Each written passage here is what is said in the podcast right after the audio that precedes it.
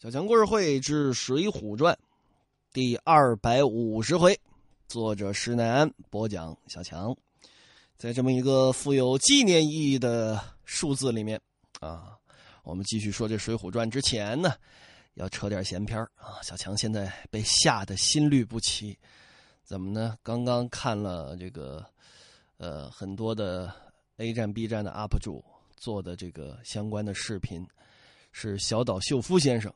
刚刚，呃，为《寂静岭》的新作推出的一个试玩版，啊，这个《寂静岭》作为知名的美式恐怖游戏，啊，已经享誉十几年了。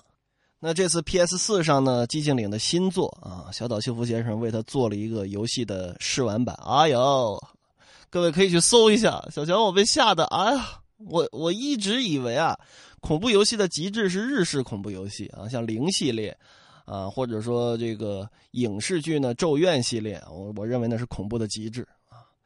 这个虽说小岛秀夫先生也是一个日本人啊，但是他做这种美式恐怖也能把这种状态玩到极致。哎呀，各位去搜一下《寂静岭 PT》啊，《寂静岭》，然后英文字母 PT，各位去看一下这个游戏实况，甭管是谁做的都可以看一下。啊，四个字的评语啊，精神污染，就就。吓得你心律不齐的那种，你说他真多么恐怖吗？真的出来个嗷那么叫一声，这怎么没有玩心理暗示啊？有人就说了，恐怖游戏或者说恐怖的呃电视也好，这个鬼故事也罢，它恐怖在哪儿？气氛啊，灯光啊，声音呐，啊，或者说是叙事的角度啊。从这个上面来说，你看着很恐怖，所以作为一个资深的呃 TV game 玩家啊，小强再次向岛神啊，创造了乾隆谍影系列的小岛秀夫先生啊，MGS 系列啊，这个表示崇高的敬意。岛神，您好好的活着啊，您您的游戏我一定每款都买正版啊。当然，同时特别期待这个乾隆谍影的最新作《乾隆谍影五》啊。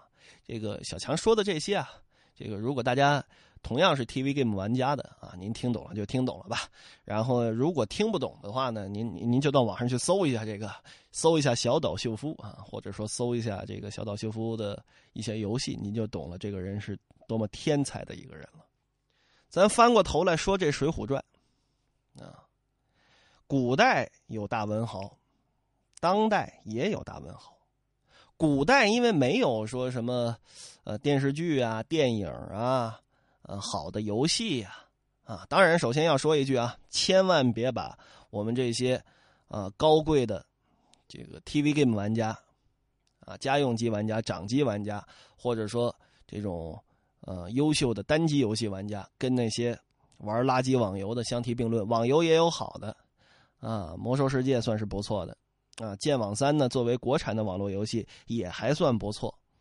啊，但是像什么屠龙把达点击就送啊，很多人认为只要是玩游戏的，一定是那种玩传奇呀，啊，就是什么刷鸡、刷猪、刷狗啊，然后这个极品装备一秒刷爆啊，美女主播陪你一起玩啊，狗屁，啊，千万甭信那个啊，我们不是那种人，我们追求的是艺术，而古代是没有这些艺术的呀，电影、电视剧，啊，你这你就算听个评书，你也得到茶馆去听啊，你不可能现在直接戴个耳机。就听了，对吧？所以说，今日之小岛秀夫，就好比当初之施耐庵，啊，寥寥几笔，十几分钟的一个试玩版，就你让就能让你感觉到什么叫恐怖，就能让你感觉到什么叫才。北方话讲，这人有才呀，啊，别窝住了，哈哈，对吧？施耐庵先生也是这样。虽说小强录《水浒传》，今天录到第二百五十回，我没少骂施耐庵，因为他确实写了这书里面有很多的漏洞，这跟当时的社会环境是有关的。啊，他身为一个文人，啊，身为元末明初那样一个时代，他不可能全国都考证了，九江也去，啊，这个河北大名也去，这儿也去，那儿也去，他肯定去不了这么多的地方。但是呢。您看施耐庵先生写这个人情世故的时候，为什么各位听小强啊这个节奏，如果你对照着原文去看我的录制的节奏的话，你就能看出来一点，什么呢？但凡是写到人情世故的时候，小强说的都慢；但凡是大枪杆子这么真刀真枪硬拼的时候，小强说的都快。为什么呢？施耐庵先生写人情写绝了，咱都甭说别的。前文书我反复提，写潘巧云的时候。啊腰间仗剑斩英雄，斩英雄，就这一句话，您就琢磨去吧，啊，您就怎么琢磨，怎么有味儿，就是这个道理。啊，施耐庵先生，或者说这些伟大的作家们，他们伟大在何处？就是寥寥几笔勾勒出来一个意思，都甭说是一个人一个物，就是一个意思，就能让你回味无穷，就能够传颂千古。这就是厉害的地方。但是这《水浒传》呢，说到今天这回啊，它不是人情书，还是大枪杆子。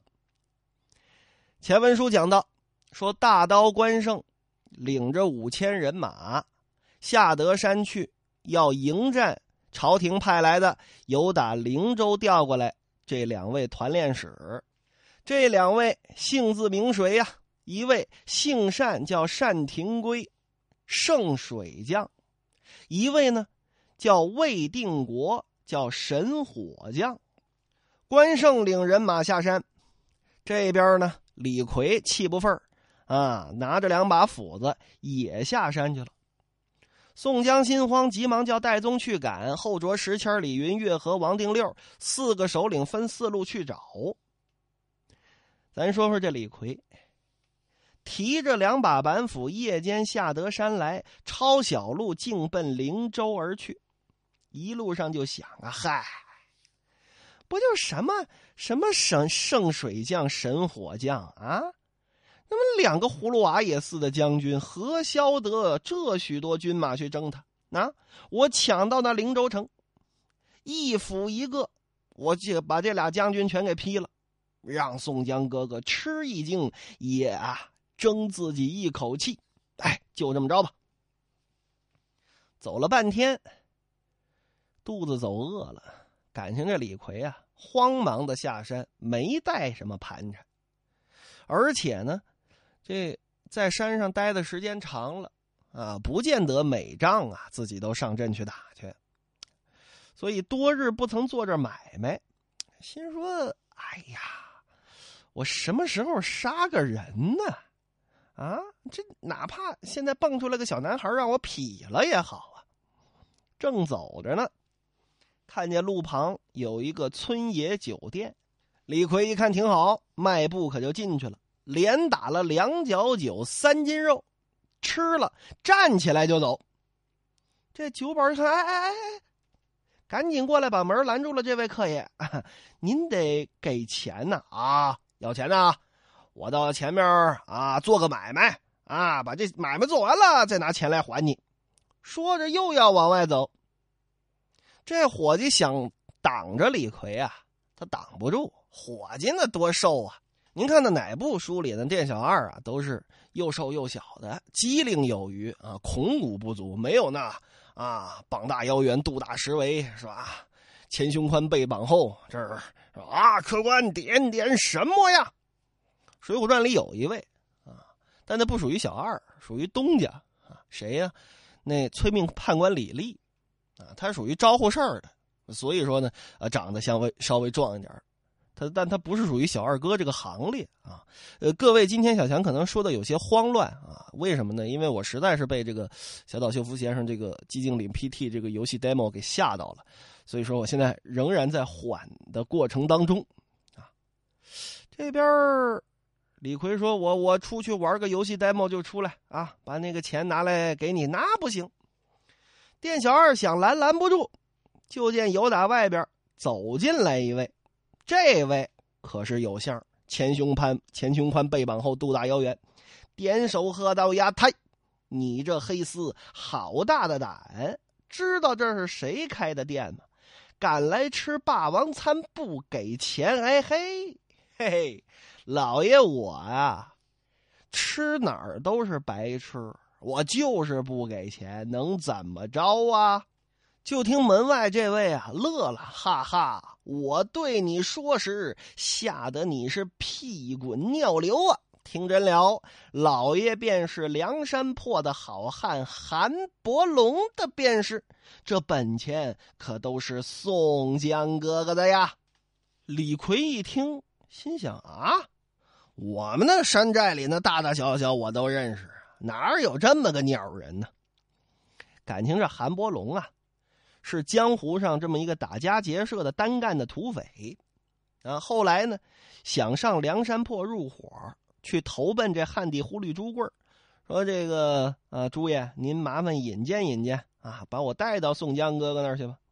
正赶上宋江那会儿背上长包长这疮，在寨里边养伤呢，吴用呢又调兵遣将，所谓是多忙少闲，不得相见。朱贵就跟他说呀：“你呢，先跟村里卖酒啊，你先跟这儿待着吧。”哎，今儿碰上李逵了。李逵去腰间，噌，把这板斧亮出来，往前边这么一递。你说这韩伯龙也是傻啊？你他要真往前递啊，得礼貌一点，怎么呢？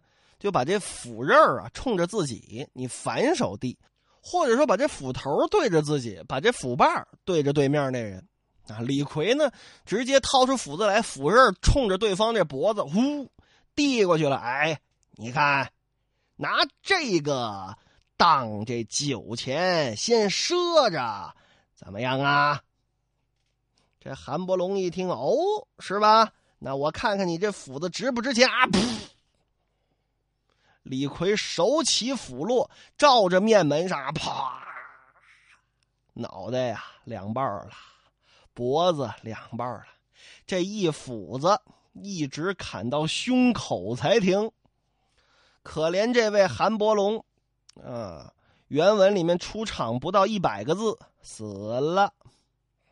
这几个伙计一看，我的天儿哎，跑啊！日。跑没影了，李逵一看挺好啊，挺好，挺好，挺好，往深村里就走啊，拿了盘缠，烧了火屋，照着灵州去了。那你说这韩伯龙死的冤枉吗？冤枉啊！那你说这个村归梁山管吗？或者说这个酒店归梁山管吗？我个人认为是归梁山管的啊。韩伯龙说这句话还真不见得是假的，怎么呢？汉地忽略朱贵啊，是梁山东西南北四座酒馆当中的一座。这酒馆不见得下边没有分店，很有可能这也是梁山用来打听消息的一座小酒馆啊。有这么一个预备役，这韩伯龙跟这儿卖酒呢。啊，可惜呀，这不是一百单八魔君之位，要不然呢也能上梁山了。不提这边吧，李逵啊，又冤杀了这么一个人。照着灵州走，行不至一日，官道旁边走过一条大汉，直上直下，就这么打量李逵。李逵这个脾气啊，你你干嘛盯着我看呢？啊，看你爷爷干嘛？这汉子一听啊，乐了。嘿呦，啊，爷爷，你是谁的爷爷？我是你爷爷。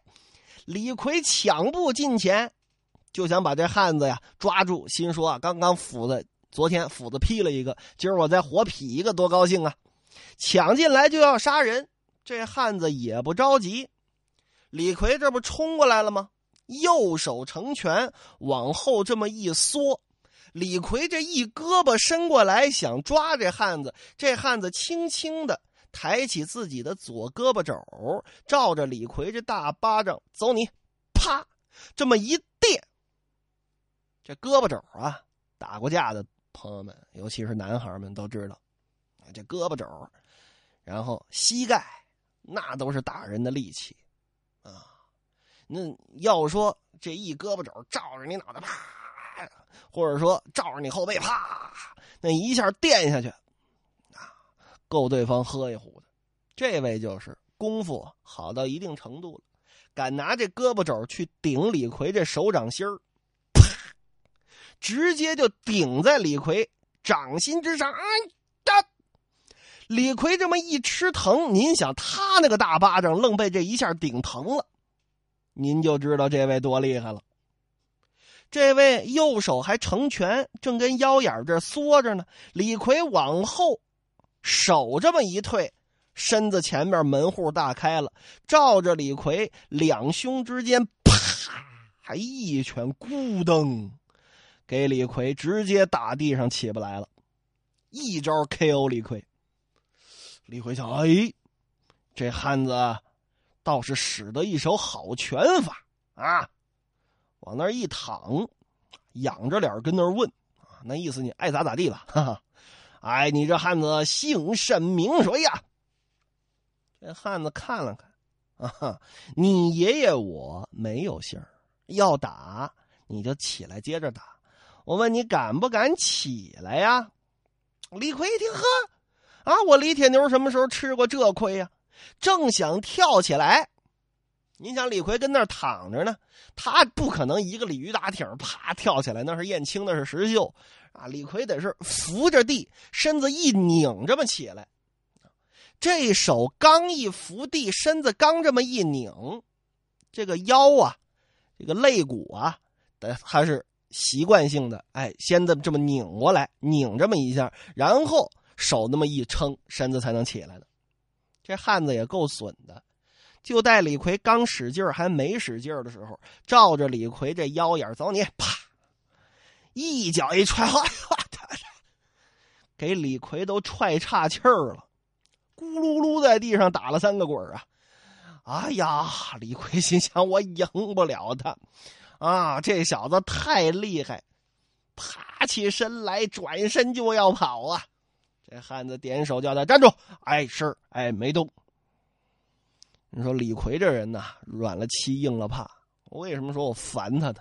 啊，您要真豪横，您有那个活劈孩子这个技能，您活劈孩子去，你跑什么呀？你不光棍吗？啊，跑！这汉子点手叫道：“黑丝，你姓甚名谁？哪里的人士啊？”啊，哈哈，我呀，说给你听。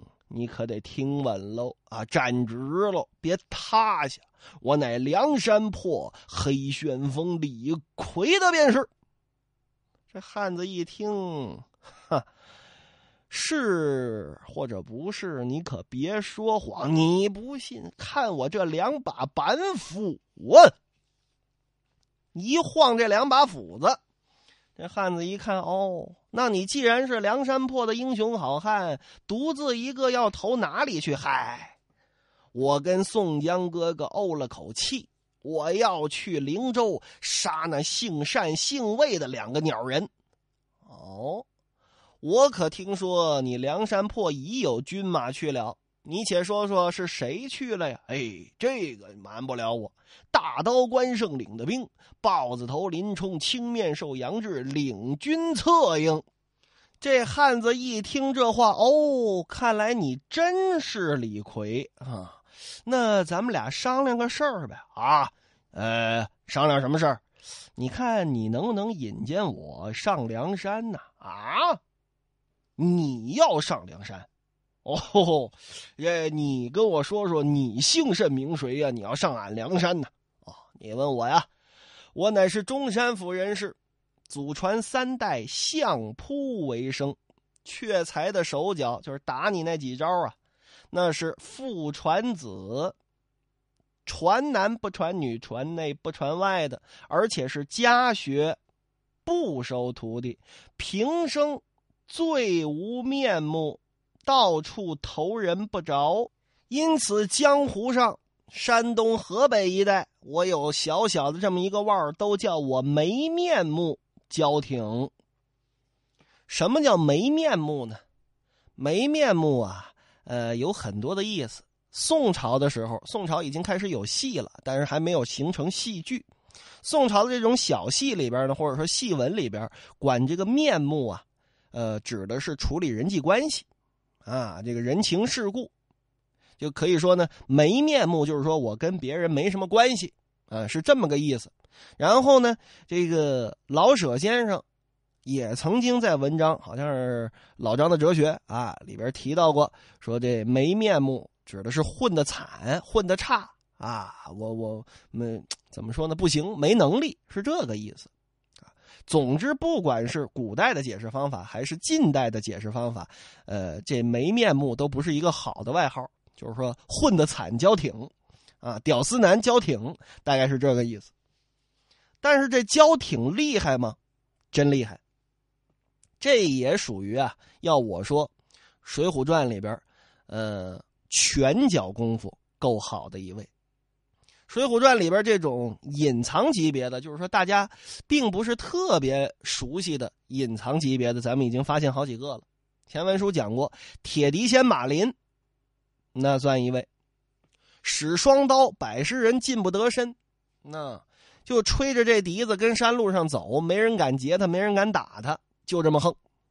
还有一位呢，还有一位呢，是这揭阳江上揭阳岭，跟那儿。打把式卖艺的那位病大虫薛勇，那也是一拳就能把那位小遮拦木春给 K.O. 了的英雄好汉，功夫也着实到家。还有这位使泼教的，这位中山府人士没面目交挺，祖传三代。前文书讲了，三代相扑为生，摔跤使棒前文书咱们科普过啊。贵教清真有这坡脚，蒙古有坡脚，啊，满洲有坡脚叫布库，汉家这个坡脚分好几路，啊，燕青那儿是一路，您看这儿焦挺这儿也会一路，这焦挺就跟李逵说了，你说我近日打听得寇州地面有座山。名叫枯树山，山上有一个强盗，平生只好杀人。世人把他比成丧门神，姓鲍名旭。我本来啊是打算投这位鲍旭入伙的，啊，现如今，呃，遇见您了，您看怎么着啊？哎呀，兄弟！你既有这等的本事，拿来加入我们呢？哈哈，我倒是想过投奔梁山大寨入伙，却没条门路。那你要是愿意引荐引荐啊，怎么样啊？给不给这个面子啊，哥哥？说着，一举拳头冲着李逵晃了晃。啊啊，是 奶奶！哈哈，李逵乐了啊，能不乐吗？这位比自己厉害多了。啊，这个啊，我却和宋公明哥哥争了口气下山来，没杀得一个人，其实已经杀了一个了啊！